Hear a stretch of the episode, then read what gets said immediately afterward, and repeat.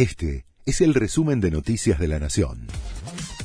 La Nación presenta los títulos de la tarde del viernes 25 de noviembre de 2022.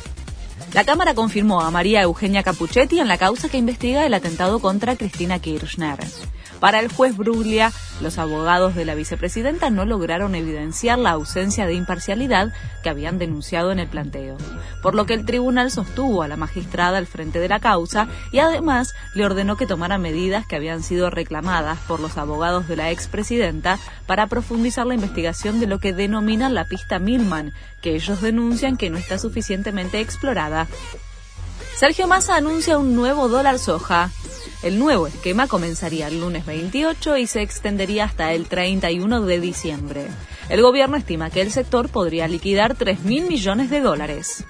Vuelven a parar los trabajadores del subte. Reclaman por una reducción en la semana laboral y el cambio de trenes con asbesto. La medida afecta hoy la línea A, liberan los molinetes de 20 a 21 horas y no habrá servicio desde las 21 hasta el horario de cierre, cerca de las 23. Problemas para Brasil. Neymar no podrá jugar hasta los octavos de final. También Danilo se pierde la fase de grupos por una lesión.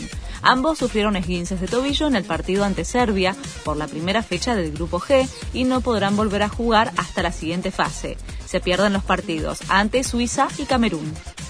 Messi se entrenó con normalidad a un día del partido contra México. El conjunto nacional realizó una práctica a puertas abiertas en la Universidad de Qatar de cara a la segunda fecha del Mundial. Todo indica que Messi, que se movió con normalidad, será titular y que el técnico Lionel Scaloni haría como máximo tres cambios, pero aún no confirmó el equipo que juega mañana a las 4 de la tarde. Este fue el resumen de Noticias de la Nación.